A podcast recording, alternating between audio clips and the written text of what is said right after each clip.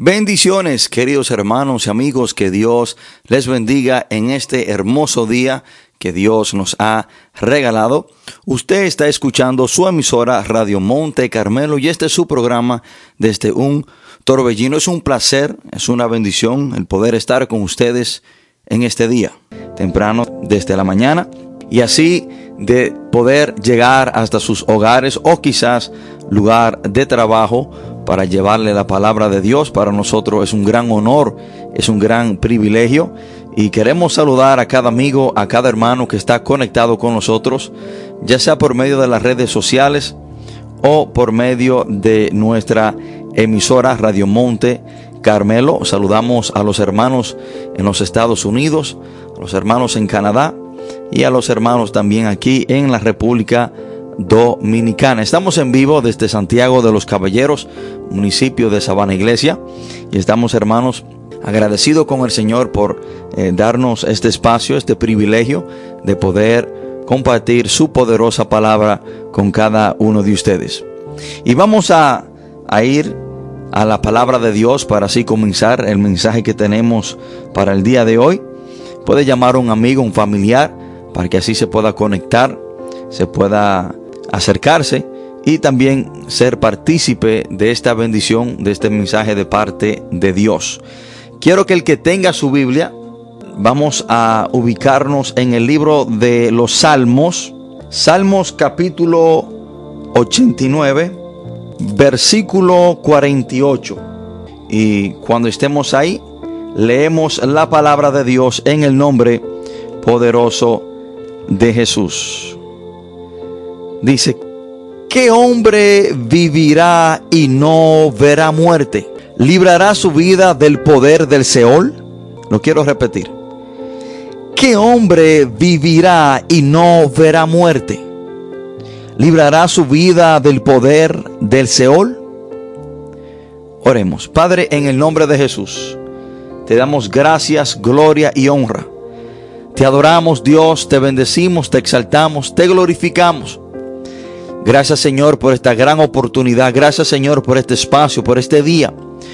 Por cada persona que está conectada con nosotros. Gracias Señor por su santa palabra. Gracias Padre porque sabemos que usted está con nosotros. Gracias Señor porque sabemos y entendemos que usted abrirá nuestro entendimiento, nuestros corazones, para así usted poder administrarnos, Señor, de una manera especial en esta mañana. Padre, yo le pido que todo lo que aquí se haga sea para su gloria y para su honra. Señor, yo le pido que este mensaje no sea para herir a nadie, sino que sea un mensaje para edificar, para alimentar, un mensaje para fortalecer, para guiar, para despertar, Señor, aquellos que necesiten escuchar tu voz y conocer tus grandes verdades. Señor, todo esto te lo pedimos en el nombre poderoso de Jesús. Amén y amén. Hermanos, hoy quiero compartir este mensaje bajo el título El día que viene seguro, pero nadie quiere verlo venir. El día que viene seguro, pero nadie quiere verlo venir. Y ese día, hermano, es el día de la muerte. Ese día viene seguro para cada uno de nosotros, pero nadie quiere verlo venir. Si de algo estamos seguros, es de que vamos a morir. Hay una frase que en cierta manera encierra una gran verdad. Un decir que es muy común y lo, lo hemos escuchado. Y dice, ¿para qué enamorarme de la vida si estoy casado con la muerte. Hermanos y amigos, el día que viene seguro para cada ser humano es el día de la muerte, pero nadie quiere verlo venir. Usted puede tornarse ignorante hacia esta gran verdad, pero por mucho que usted mismo anule o no trate de pensar en este día que todos vamos a tener que enfrentar, que es el día de la muerte, no anula el hecho de que usted como yo algún día vamos a morir porque nadie es eterno.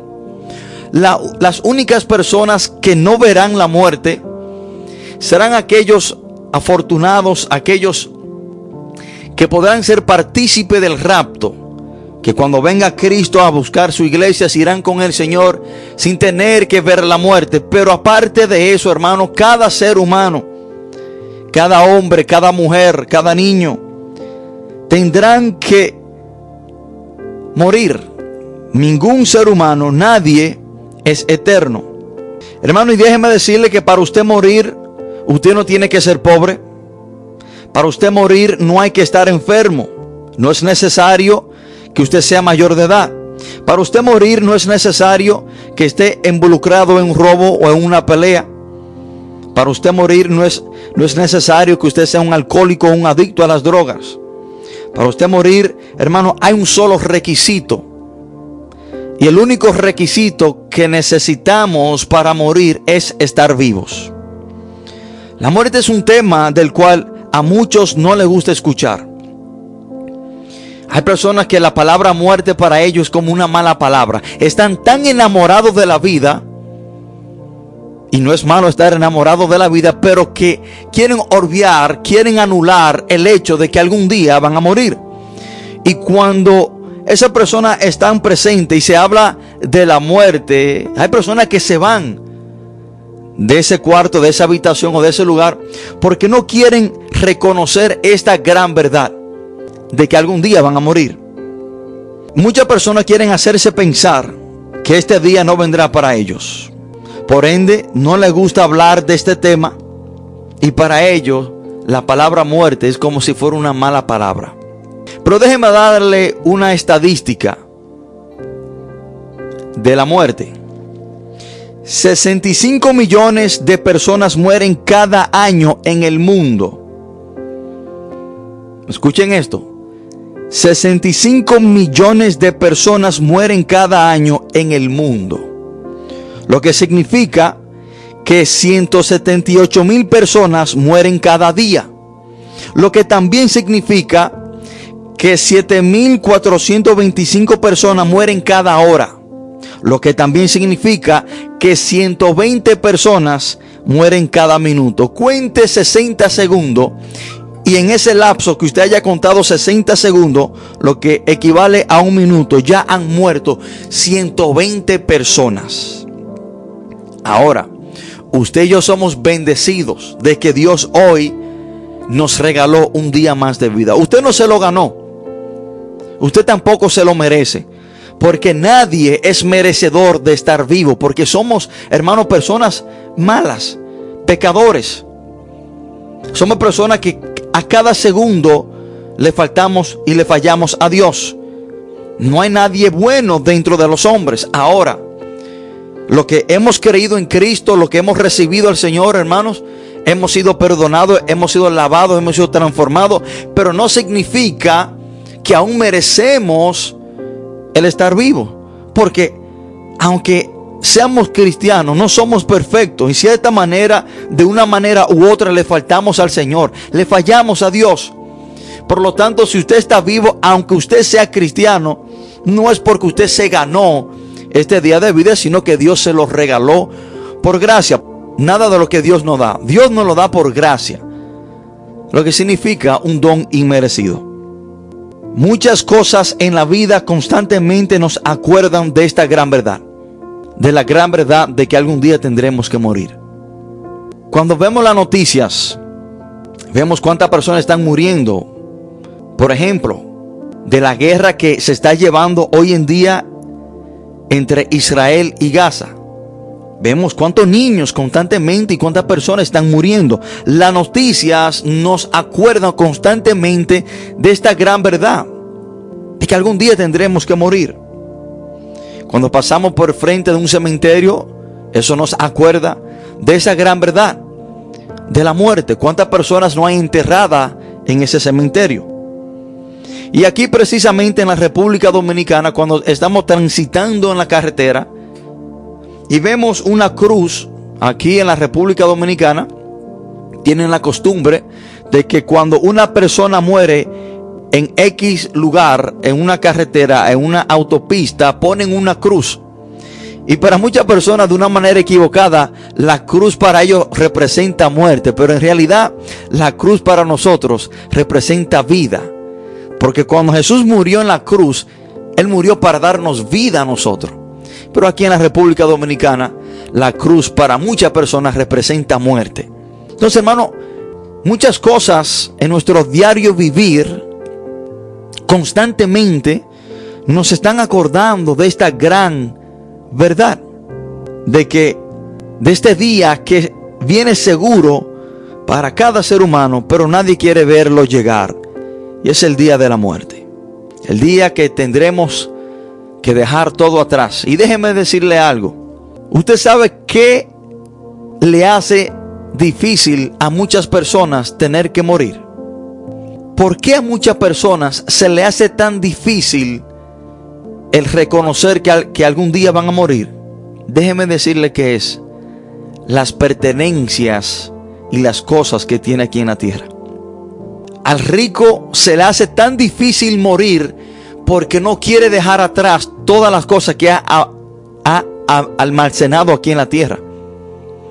Pero dése cuenta que un pobre, cuando se le habla de la muerte, una persona que quizás no tiene nada, no le presta mucha atención porque no está apegado a las cosas que tiene aquí en la tierra.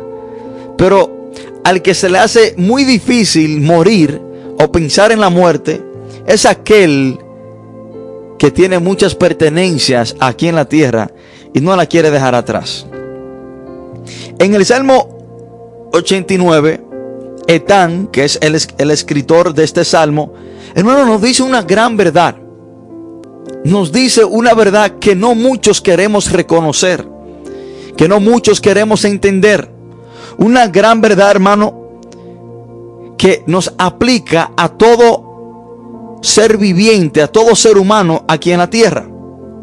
Él dice, ¿qué hombre vivirá y no verá la muerte? Dígame usted a mí, ¿qué hombre vivirá y no verá la muerte? Aparte de los serán arrebatados con el Señor. Y que tampoco sabemos cuándo vendrá ese día. ¿Qué hombre vivirá y no verá la muerte? ¿Aquel que tiene dinero? No. Por mucho dinero que usted tenga, cuando la muerte toque la puerta, el dinero no va a detener que usted se muera.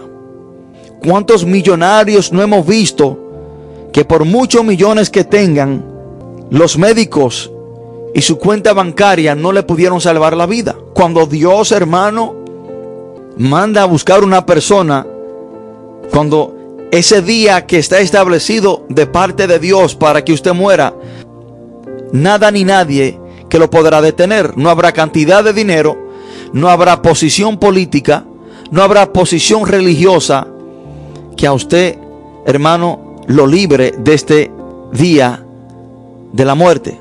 ¿Qué hombre vivirá y no verá la muerte? Están está diciendo que hombre que está vivo no tendrá que morir. Dígame, ¿cuál de ellos? Y dice la segunda pregunta de Etán, el escritor de este salmo, ¿librará su vida del, del poder del Seol? Y cuando se habla de Seol, se habla de muerte, sepultura. ¿Librará cualquier persona su vida librará cualquier persona, cualquier persona podrá, hermano, evitar este gran día que viene para muchos de nosotros, la muerte. Usted tiene que estar seguro, usted tiene que estar consciente de que si Cristo no viene a buscar a su iglesia y usted es creyente, ha recibido a Jesucristo como su Señor y Salvador, usted tendrá que morir. Tendrá que ver la muerte porque nadie es eterno sobre la faz de la tierra. otra gran verdad que usted tiene que tener pendiente es que la vida es breve y no se repite. La vida es breve y no se repite. Esta es, esta es otra gran verdad que usted tiene que siempre tener pendiente y tener mucho cuidado en cómo usted viva la vida que Dios le ha dado y que usted haga mientras usted está vivo. Porque la vida es muy breve y lamentablemente no se volverá a repetir. A esto que se llama vida solamente se nos da una oportunidad. Usted no podrá comprar una segunda oportunidad para vivir. Aunque muchos piensan que tendrán una segunda oportunidad, aunque muchos traten de autoengañarse y piensan que tendrán otra segunda oportunidad para vivir la vida, déjeme decirle que no es así. Hay una gran lista de famosos que han pagado mucho dinero para supuestamente tener una segunda oportunidad para vivir. Han pagado una gran cantidad de dinero para que frizaran sus cuerpos y lo tuvieran guardado en, un gran freezer de una manera muy complicada y científica para que supuestamente en el futuro cuando se busque una manera de revivirlos, ellos puedan revivir. Miren qué gran ignorancia.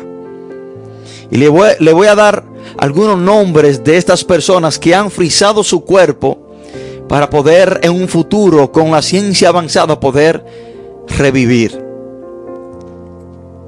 Entre ellos está, hermano, el doctor James Bedford, que fue un profesor de física de California, que murió en el 1967, mandó a frizar su cuerpo y en la actualidad está frisado, esperando que se busque una manera, una forma de revivirlo. Este hombre pensó que la vida se repetía. También está Dick Clark Jones, un productor y actor de televisión que murió en el 1988. También su cuerpo está frisado, esperando de que lo puedan revivir. También está Thomas K. Donaldson, un matemático que murió en el 2006 que también está esperando una segunda oportunidad para vivir. Pero qué tan triste es esta gran verdad para esas personas, de que la vida no se repite, la vida es breve y no se vuelve a repetir. Por mucho que la ciencia quiera decir o pensar que la vida se volverá a repetir, Dios ha dicho lo opuesto.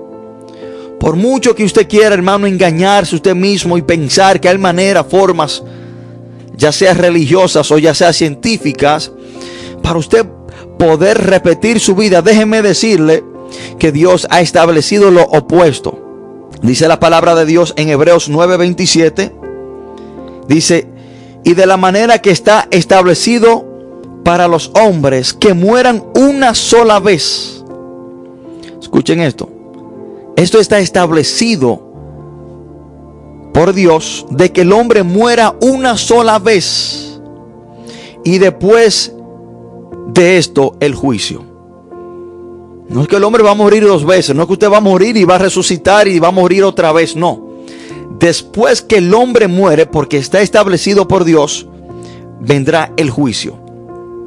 El juicio, hermanos, donde todos aquellos que rechazaron a Cristo serán condenados. Y el juicio del trono blanco para los creyentes que cuando mueran creyendo en Cristo, Dios, hermano, lo va a recompensar, el Señor lo va a recompensar por sus obras aquí en la tierra. Y vamos a ir a una pausa musical. Y después de esta pausa musical vamos a tratar algunos puntos muy importantes en este mensaje, el cual yo entiendo, hermano, que es una gran verdad que usted tiene que entender.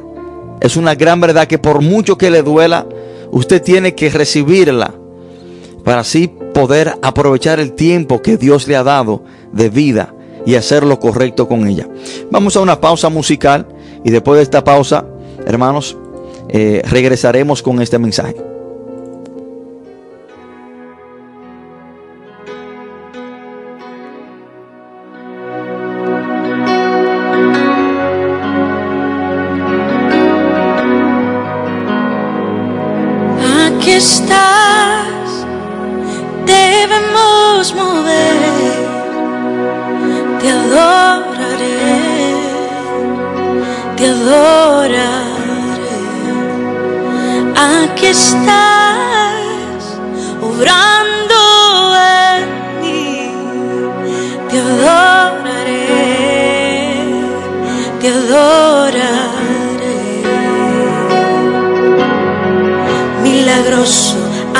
Caminos, cumples promesas, luz en tinieblas, mi Dios, así eres tú. milagroso, abres caminos, cumples promesas, luz en tinieblas, mi Dios, así es Aquí estás, debemos mover, te adoraré, te adoraré. Aquí estás, obrando en mí, te adoraré, te adoraré. Milagroso, abres caminos, cumples promesas, luz en tinieblas, así es.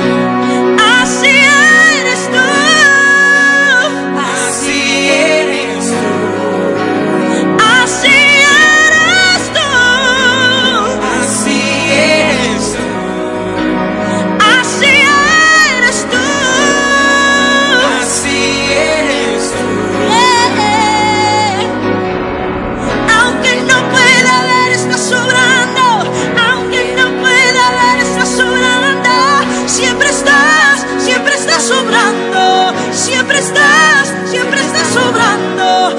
Aunque no pueda ver, está sobrando.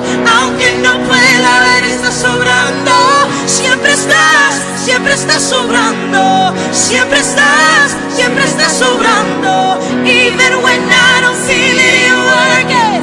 Even when I don't feel it, you work it. You never stop, never stop working. You never stop, never stop working. Even when I don't see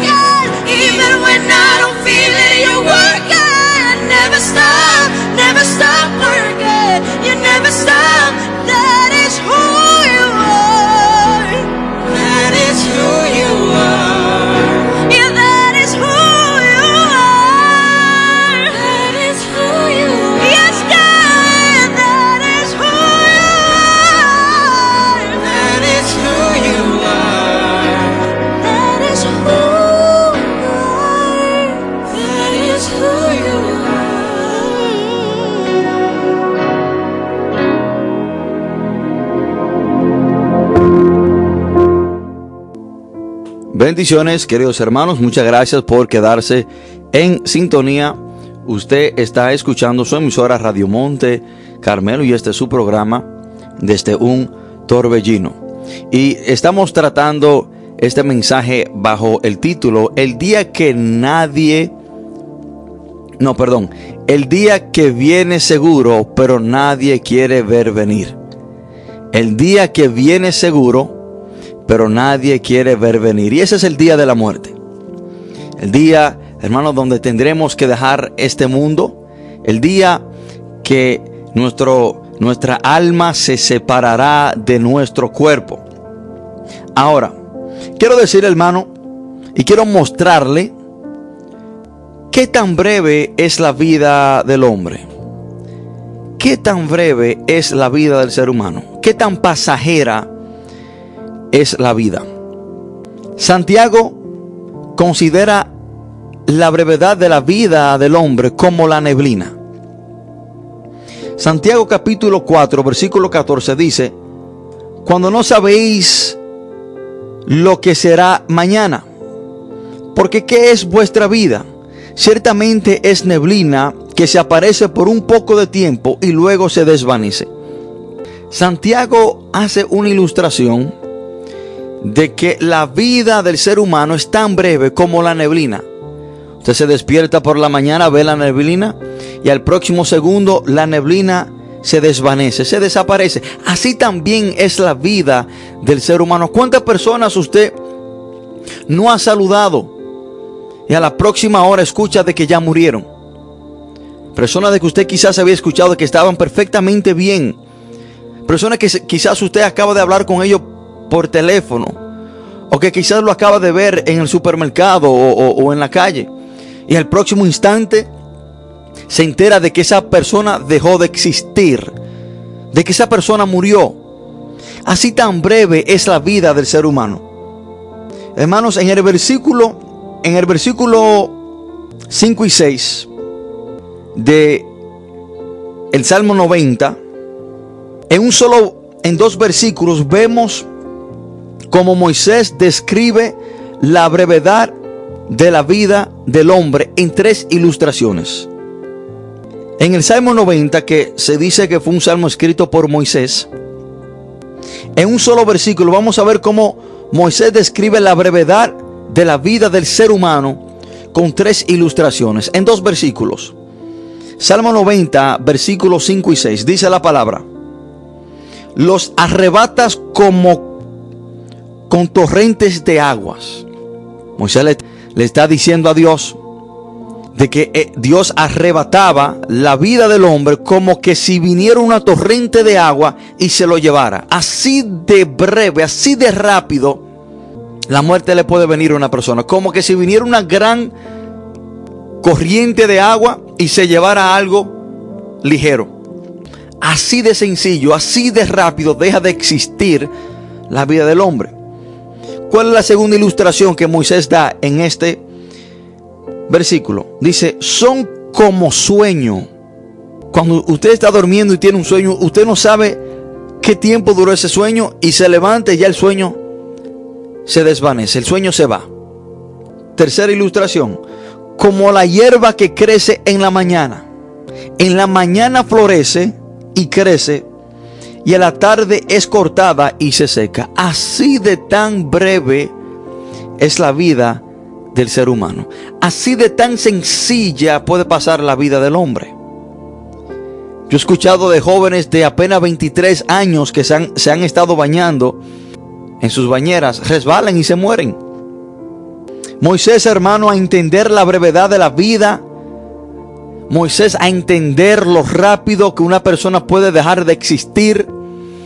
Moisés a entender lo rápido que una persona puede morir y de qué tan sencilla manera una persona puede morir.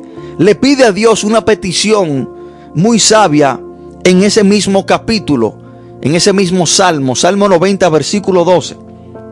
Moisés le dice al Señor, enséñanos de tal modo a contar nuestros días. Miren qué petición Moisés le está pidiendo a Dios.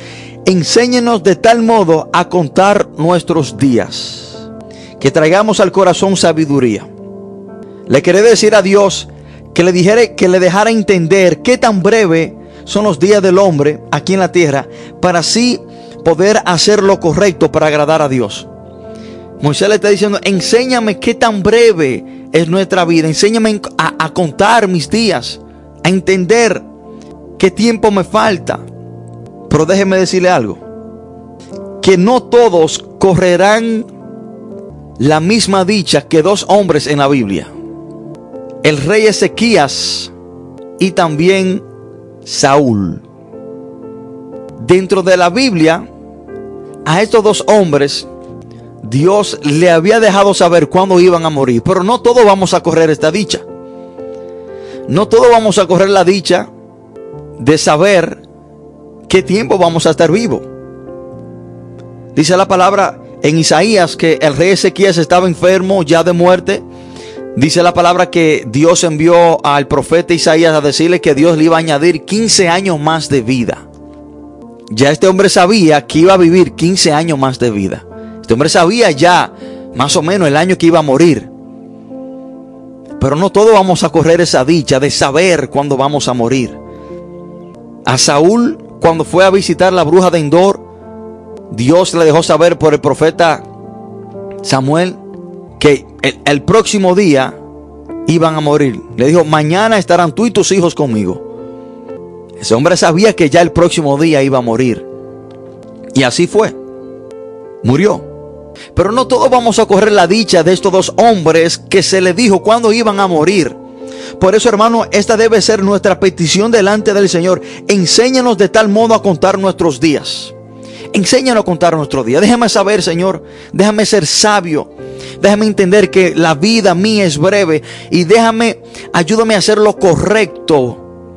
Ayúdame a hacer lo que yo tengo que hacer para agradarte a ti. Y después que yo muera, poder tener una intimidad contigo por toda una eternidad. Ahora amigos y hermanos, ¿por qué yo me he tomado tanto tiempo hablando de la muerte? Usted quizás está un poco asustado, usted quizás está un poco perplejo y está, se está preguntando por, por qué el pastor está hablando tanto de la muerte. Lo, lo más lejos que yo quiero escuchar es la muerte. Bueno, me he tomado todo este tiempo con un final propósito. Me he tomado este tiempo para exponerle de que vamos a morir, para exponerle qué tan breve es la vida, para llevarlo al punto de que usted entienda de que sí vamos a morir y de esto estamos seguros. Pero la gran pregunta es, ¿para dónde iremos después de la muerte? Hermano, de que vamos a morir estamos seguros. No hay duda de eso. No importa qué posición usted tenga, no importa su fama, no importa su dinero, no importa que usted sea evangélico o no, no importa que usted sea católico, testigo de Jehová, si usted está vivo va a morir. Algún día vamos a morir. Job 14.1 dice, el hombre es hastiado de problemas y corto de días. Job 14.1 dice que el hombre que es nacido de mujer es corto de días. Hermano, de que usted y yo vamos a morir si Cristo nos viene a buscar su iglesia, estamos seguros de eso. Pero la gran pregunta es, ¿para dónde yo iré después de la muerte? Y a este punto es que lo quiero llevar. La pregunta no es que si usted va a morir, no. Usted está seguro que usted va a morir. La pregunta más esencial y más importante es para dónde yo iré después que muera. Según la Biblia, la muerte no es el final de la vida, sino la separación del alma y el cuerpo. La Biblia habla claramente de la vida eterna con Dios en el cielo por medio de recibir y aceptar a Jesucristo como nuestro Señor y Salvador. Pero la Biblia también habla de la separación eterna de Dios que es el infierno. Hay vida después de la muerte. Y ambos lados usted estará vivo. Vivo en el cielo y en el infierno también su alma estará viva, pero en un lugar de condenación, de tormento. Ambos destinos usted estará consciente, su alma estará en uno de esos dos lugares, en el cielo, en el reino de Dios o, o en el, el infierno. El, resulta, el resultado de morir sin ser perdonados de nuestro pecado es la muerte eterna. A este punto quiero llevarlo, amigo y hermano que me escucha. ¿Cuál es el resultado de usted morir siendo culpable de sus pecados? Y no es que si usted va a morir, es cuando usted muera. ¿Cuál es el resultado sin, de usted morir sin recibir a Cristo como su Señor y Salvador y ser perdonado de sus pecados? Porque la palabra dice que recibimos perdón de nuestro pecado cuando recibimos a Cristo y por su sangre somos perdonados, somos limpiados. Como dice la palabra que sin derramamiento de sangre, no hay perdón de pecados. ¿Cuál es la consecuencia? ¿Cuál es el resultado de usted morir sin ser perdonado de sus pecados? Bueno, la palabra dice en Romanos 6:23, porque la paga del pecado es la muerte. ¿Y de qué muerte aquí está hablando? Bueno, de la muerte eterna, separación de su alma y Dios eternamente y para siempre en un lugar llamado infierno. Ahora, de que vamos a morir, hermano, de eso estamos seguros. Pero la gran pregunta que a usted debe de perturbarle, que a usted debe de, de, martillarle en su cabeza, en su corazón, en su alma, es para dónde yo iré después que muera. ¿Para dónde iré después que yo muera? Usted quizás está diciendo, bueno, pero yo no creo en la Biblia. Yo no creo que, la Biblia habla de, no creo, no creo eh, en el cielo ni tampoco creo en el infierno. Déjeme decirle que quizás eso mismo creía el hombre rico en Lucas 16. Es sorpresa cuando se despertó en el infierno. Y déjame decirte que más te vale que tú despierte ahí donde tú estás y que no despierte en el infierno. Más vale despertar aquí en la tierra.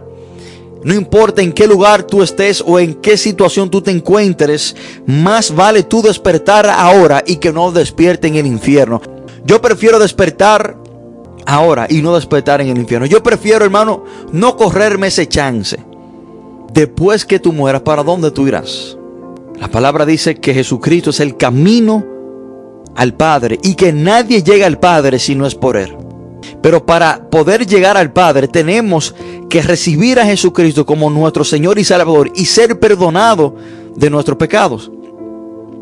Porque acuérdense que por un hombre entró el pecado al mundo, Adán, pero por otro hombre somos perdonados de ese pecado, por Cristo. Usted no puede tener una intimidad, una relación con Dios sin primeramente ser perdonado por sus pecados. Porque Dios envió a Jesús al mundo a perdonarnos, a reconciliarnos con Él mismo. Jesús dijo que Él es la vida eterna. Jesús dice que el que crea en Él, aunque muera, vivirá. Y tú vas a morir, pero vas a tener vida eterna si crees en Cristo Jesús. No hay forma, no hay manera, no hay otro camino, no hay otra manera para usted tener vida eterna, sino es por medio de Jesucristo. Y la pregunta no debe ser si usted va a morir. De eso usted tiene que estar seguro. De eso usted tiene que estar seguro. La pregunta debe ser, ¿para dónde yo iré después que muera? Bueno, Jesús dice que todo aquel que en Él crea será salvo y tendrá vida eterna. Ahora, después que yo he creído en Jesucristo, ¿qué me corresponde hacer? Caminar en obediencia. Y déjeme decirle que aunque usted crea, pero si se torna desobediente y si decide vivir una vida en rebelión, no sometida a la palabra de Dios, usted se irá para el infierno. Y se lo digo de una manera clara, directa y sencilla. Porque en el libro de Mateo capítulo 7, hubieron algunas personas que creyeron en Jesús, hicieron milagros en su nombre, pero al fin y al cabo Jesús le dijo, apartaos de mí, hacedores de maldad. Creyeron en Jesús, pero estaban practicando la maldad, hacedores de maldad. De ahí, hermano, que la palabra dice que los demonios creen y tiemblan. Por el simple hecho de creer, no significa que serán salvos. Hay personas que creen y saben que Jesús es el Señor y el Salvador, pero son desobedientes, no hacen la voluntad del Padre. Jesús dijo en Juan 14, 21, el que me ama, cumple mis mandamientos. Te estoy llamando, querido hermano y amigo, a creer en Jesucristo, a recibirlo como tu Señor y Salvador para ser perdonado por tus pecados, pero también a caminar de acuerdo a su palabra, a serle obediente y fiel hasta la muerte. El día que viene seguro, pero nadie quiere verlo venir, es el día de la muerte. De ahí, hermano, es que el apóstol Pablo dice en Filipenses 1:21, porque para mí el vivir es Cristo y el morir es ganancia. ¿Cómo un hombre puede decir que si muere es una ganancia? Bueno, el apóstol Pablo decía esto con tanta seguridad porque él sabía que había sido perdonado por creer y seguir a Jesucristo.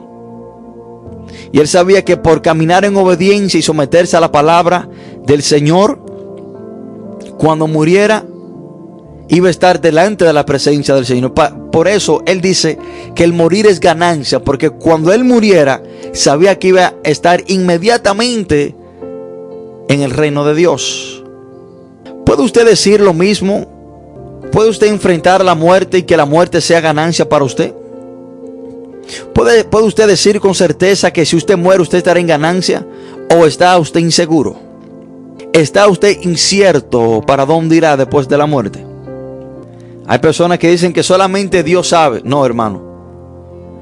Sí, Dios lo sabe, pero Dios por medio de su palabra nos ha dicho y nos ha dejado saber cómo y qué debemos hacer para que después que enfrentemos la muerte podamos tener vida eterna, por ende estar seguros para dónde iremos después de la muerte.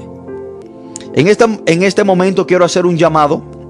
Si una persona que quiera asegurar su morada eterna en el cielo con Dios, lo puede hacer por medio de esta oración. Usted entregándole su vida al Señor, recibiendo a Cristo como su Señor y Salvador, podrá decir con certeza y seguridad que el morir es ganancia. El morir es ganancia solamente en Cristo. El que muere sin Cristo es una pérdida. Donde usted está sentado puede hacer esta oración y por medio de esta oración usted le estará entregando su vida al Señor para que así cuando muera la muerte pueda ser ganancia y no pérdida para su vida. Repita esta oración. Padre, en el nombre de Jesús, te pido perdón por todos mis pecados. Hoy, Señor, reconozco que no soy eterno, que algún día tendré que morir. Hoy quiero recibir a Cristo como mi Señor y Salvador, para que Él me perdone de todos mis pecados y así poder tener vida eterna. Yo confieso que Jesús murió y resucitó y está sentado a la diestra de Dios. Gracias Padre Celestial por hoy perdonarme y recibirme como tu Hijo. Gracias Señor por hoy escribir mi nombre en el libro de la vida. Y te pido Señor que me ayude a hacer su voluntad sobre todas las cosas.